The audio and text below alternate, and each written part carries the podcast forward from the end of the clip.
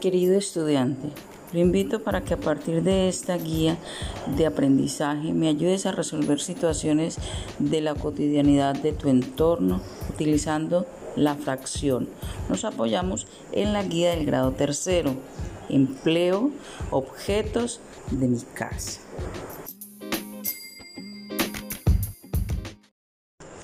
Vas a conocer y representar las fracciones en un todo. En nuestra casa y en nuestra cotidianidad hay recursos que los utilizamos como una necesidad para realizar una actividad familiar. Ejemplo, una naranja, arena, una torta, la hoja de papel. La vamos a partir o repartir por partes iguales. El trabajo de esta guía te permitirá ampliar el conocimiento sobre la división y el reparto de fracciones de un todo. Para lo cual vas a necesitar consultar primeramente en el diccionario las palabras, las siguientes palabras: fracción, numerador, denominador, homogéneos, heterogéneos. Situación problema es un conocimiento obtenido previamente por el estudiante para resolver una tarea a partir de un conocimiento. Observo la fracción y cada uno de los siguientes ejemplos. Las fracciones las podemos identificar de la siguiente manera. Las fracciones tienen dos cantidades, una en la parte de arriba una línea en la mitad y otra en la parte de abajo. La, la, cantidad que está en la parte de arriba me indica las partes que voy a tomar y la cantidad que está en la parte de abajo me indica las partes en que está dividida el objeto o las cosas, la unidad que estoy trabajando. La fracción entonces es tener una unidad y dividirla en partes iguales.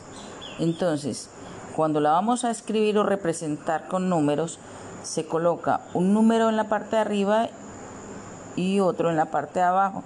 En la mitad va una línea. El número que va en la parte de arriba se le va a colocar el nombre de numerador y el de la parte de abajo será el denominador. En el numerador nos va a indicar las partes que vamos a tomar de esa unidad y el denominador nos indica las partes en que dividimos esa unidad. Si tienes una unidad y la divides en seis partes y de esas partes tomas dos, entonces, organizando la fracción, habrás tomado dos sextos de la fracción de la unidad que estás utilizando.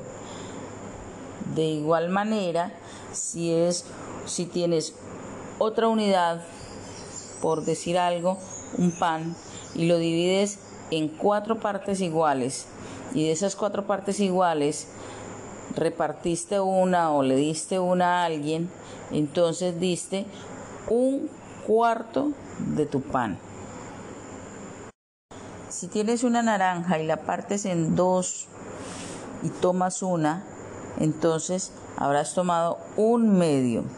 Los, las fracciones las podemos representar o, o nombrar de la siguiente manera un medio, un tercio, un cuarto, un quinto, un sexto, un séptimo, un octavo, un noveno, un décimo, etc. Entonces indicamos la parte que tomamos va en la parte de arriba y las partes en que está dividida la fracción iría en la parte de abajo.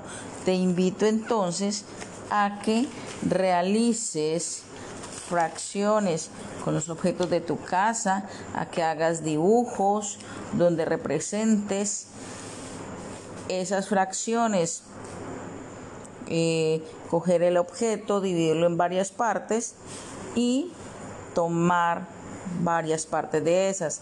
Eh, dibujas, haces una gráfica con los cuadritos, una gráfica de cuatro cuadritos, por ejemplo, tomas tres y entonces representas esa fracción o esa fracción de eso que sería tres cuartos. Te invito entonces a que realices ejercicios de esta situación.